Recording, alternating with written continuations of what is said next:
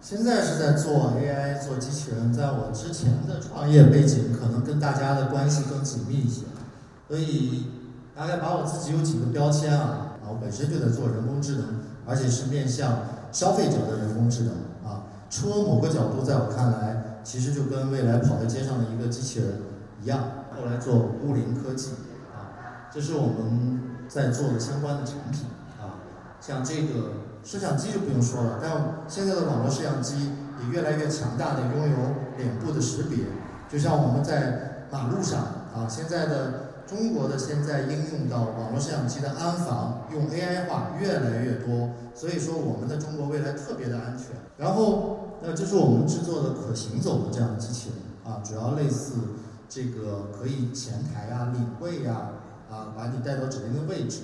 那这个呢是家用的一个机器人，它也是美国。MIT 比较有名的一个机器人叫 Jibo 啊，它是一个家庭的成员啊，所以说现在的 AI 其实已经离我们非常的近了。既然咱们讨论的出行，那我觉得人类其实在出行这件事情上，在历史上也是尝试了非常多的。公元前到一千八百工业革命之前，其实对于出行这件事情的想象力和创造力是非常有限的啊。从那个时候的马车，一直到后边的这个。一直到后边的这个中世纪也好，其实一直没有太大的变化。直到在工业革命的时候，我们开始火车出现了。那么又沉寂了两百年，到我们现在这个过程，其实大家看到的现在的出行的交通工具，跟工业时代的从本质上也没有那么大的差别。火车还是火车，然后汽车还是这样的汽车，但是在在咱们往下的这个时代，会完全的不一样。会跟之前所谓的汽车和出行或交通工具，从本质上会发生一个根本的区别。所以这个是一个未来的小车，然后它的一天都在帮助人类在做什么？那它早晨起来是一个共享的带你出行的一个交通工具，中午呢它就会变成一个送外卖的一个车。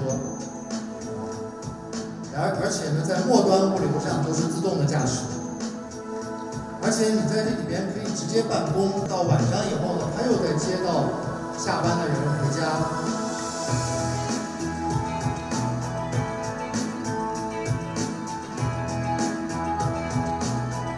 那一个这样的小车连起来以后呢，就是像一个地铁一样的，你可以给它赋予不同的功能，比如说它是一个酒店，或者它是一个实验室。还是一个这个餐厅，所以说这个会跟我们所实现的交通工具有非常大的不一样。包括这种你想买一双鞋，在纯电商你是很难去试的。未来你可以叫过来，把这辆车开过来，我试一下这双鞋是什么样的，然后你试完了可以直接买单。包括实验室你都可以去预定这样带有移动空间能力的这样的实验室。所以这个能够看到和跟我们人类之前的畅想。啊，和原来的交通工具的定义是完全不一样的。这个为什么跟原来不一样？就是你会发现 AI 的出现，啊，自动驾驶的出现，会让人和机器越以难以分开。到底什么是人在思考的？到底什么是机器？而且机器在从你身上还能学习决策和行为，然后更好的去服务你。所以越来越到后来，人和机器是共生在一起的啊，而且甚至还能发生感情啊。这个我们从现在的科幻片，比如说机械姬啊、The Humans 啊等等，西部世界我们都能看到，那个那个是更恐怖的一个过程啊。我我个人肯定是非常推崇技术的啊，所以我个人认为无人驾驶一定会代替人工的驾驶，因为我们绝对，你就算在驾校里学多长的时间，和你上路的时间学了多长时间，你也完全没有一个 AI 能够有这样的这个这个驾龄。和一千亿公里的这样的使用的这样的经验，而且呢，我我到现在开车堵车超车我还容易发怒，这也是造成交通事故很大的原因。所以机器是不自私的，啊，也是没有愤怒的，也不酒驾。在未来的话，我们车和车之间再有联网化，那我觉得这个非常的通畅，因为我会告诉你说我现在要去什么地方。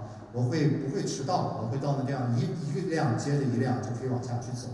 那这个我也觉得是咱们自打有了 ofo 有了摩拜，无比的能感受到这一点。就像我的孩子，我可以说咱们未来的小孩儿，你很难想象他对于拥拥有一件东西会有这么样的，像我们这个年代有这样的一个情节。就像我的孩子在街上看到了自行车，啊，他会觉得这个东西天然就是应该用手机扫一下就应该骑走的。所以说，未来一定会是这个样子。就是共享给我们带来的这种方式，让我们从一个使用，就是从一个拥有权，逐渐会过渡到一个使用权。所以你会觉得说，这个共享会给我们带来的东西，远远不止说我不用再去买一辆自行车这么简单啊。所以未来的共享的汽车也是这样。所以我觉得未来会是什么样子呢？空间是可以被租用的，你租这辆空间的目的是移动，从 A 点移动到 B 点。那这个东西什么效率最高？你就是掏，未来不一定是掏出手机吧，啊，你就是叫一辆空间移动空间过来，把你移动过去，那个空间就走了。那大家可以想象，当你不再用开车了，但是你在路上又有这段时间的时候，那这段时间是干什么？那这段时间就是所有你现在在空间里能干的事情，都可以在一个移动的空间里干到。所以在这个里边的未来的消费的场景是巨大无比的。不管你是玩游戏，还是看符合那个时间的短视频，还是去购物，还是去社交啊，总之这样的空间、移动的空间给你的消费的场景是非常非常多的，一定会催生一个巨大的消费场景。这个也是未来的一个巨大的一个商机。其实你能够看到，现在我们的所谓的新零售也在为这件事情在去铺垫。比如说，现在越来越多的无人超市。越来越多的自动贩卖的零食柜，我们现在卖果汁都不用有人榨了，对吧？这个不得不提，我们就是干交互的，人机交互。比如说这样的一个，它叫 No Me，啊，你进去以后呢，它通过脸部识别就知道你是谁了。然后你跟车之间可能未来不再需要你控制了，但是你有越来越多的交互，大部分是语音的交互。所以车就是一个移动的空间和一个大的电脑或者一个移动的机器人一样。那么这个呢，给大家看到的就是说，其实大家知道说这些市面上呢，我们有这么多车，那我们车除了拉人以外，就是拉货、拉物。所以说物流本身是非常非常花钱的一件事情，就是把人从 A 点移到 B 点是要有成本的，这是我们的城市，是我们的人口的迁移、变动、上下班。但是物流啊也是这样，大家能享受到京京东这么快的东西，是跟这个背后有极大的关系。那大家可以想到，现在在看到的很多卡车、无人的卡车、电动的这种卡车，都越来越的智能化。那未来的这种物流的成本将急剧的下降。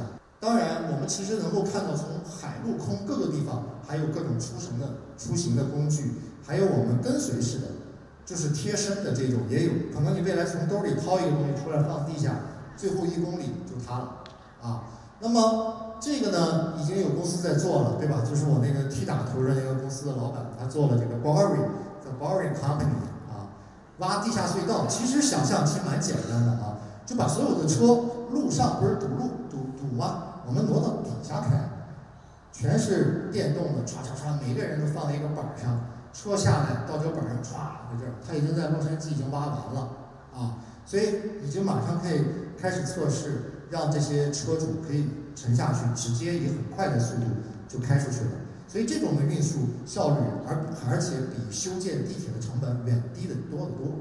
然后还有比如说这种现在在做无人机的，我们知道大疆、亿航，他们现在在想什么？在想未来的低空飞行的牌照，要载人的，就是我们从 A 点到 B 点，你不只是轮子驱动，你可以过来，你未来可以飞过来，这个完全有可能的。但你会发现，海陆空三个地方，我们的人类都在从交通工具、从地面和地下的交通本身、路路道，都去做出更多的尝试和改变。刚给大家讲的未来大概是这样，我认为的核心的这几个点的变化。那不得跟大家再讲一点技术上的这个东西，为什么会这样催生出来？我们知道现在有两个词，一个是 AI 特别火啊，人工智能特别火。但还有一个也很火的东西叫叫 HCI，就是人机交互。那我们知道人机交互会带来什么变革？我们知道从鼠标的时代，从按键功能机的时代，到我们用触摸屏的时代，到我们用语音的时代，其实全都是交互的变化。就是人到底是跟机器如何打交道这件事情。那么这件事情的底层，如果想越来越智能，如果没有深度学习。没有神经网络的这样的深入，其实这两者是不可能达到一个更好的一个状态的。那现在的情况是说，现在的 AI 的技术又反向的去反哺了这个交互的技术。那交互的技术又为 AI 获取了更多的粘性和数据来喂养 AI 的算法。所以现在这个年代是越来越多在人机交互和 AI 双螺旋合并在一起的一个并发，是现在是特别好的一个时时代。从刚才说的命令行的交互，到图形的交互，到触摸的交互，到未来，其实人和机器是融合的。所以人机共融这件事情不是不是多么长久的事情了。这个我们这个时代已经离不开手机了，大家的颈椎和眼睛，我们的人类其实没有准备好。这样的进化，所以一定疾病很多。但是你会发现，那种叫什么交互？是沉浸式交互，就是你的眼睛在这个设备里边，所有东西都在沉浸。那么再往后的话是什么样的？就是机器人或者 IOT 的时代，就是你给任何一个东西都可以说话，它会环绕着你，它每个角度呢是更了解你，或者是你的伙伴。所以我们觉得，真正达到说人人和机融合的这样的状态过程中，一定会有一个人和机器成为伙伴的这样的一个状态，而不是天天要把手机这样看着去戳的这样的状态。那我觉得未来就是这这样的四个字的一个未来，就是你会觉得什么都是充满灵性的。那我公司的名字就是来自于这四个字，就是物灵啊。所以说我们是非常相信我们身边的设备。机器可能都会充满了灵性，越来越了解你，比甚至比你自己还要了解自己。最后呢，我想跟大家讲说，未来的这个出行，像我刚才讲，是特别炫酷的，但是科技的，但我觉得是人性的。但我我想说的人性不是纯的以人为本，我想说的是人性不都是美的啊？我们在做产品设计、交通规划所有的东西时候，我们要考虑到人性自私的一面。愤怒的一面，才能够去考虑好。为什么我说要把人为的东西拿出来，这个社会会和谐很多。自动驾驶就是人性的本身，我们不能只考虑真善美的一面，我们毕竟还有另一面。所以我们做产品设计的人，或做未来规划的人，要去用这样的角度来去考虑。但最终，我们都是让人活得更好，让机器或让科技去服务于人。这就是我带给大家的畅想啊！谢谢大家。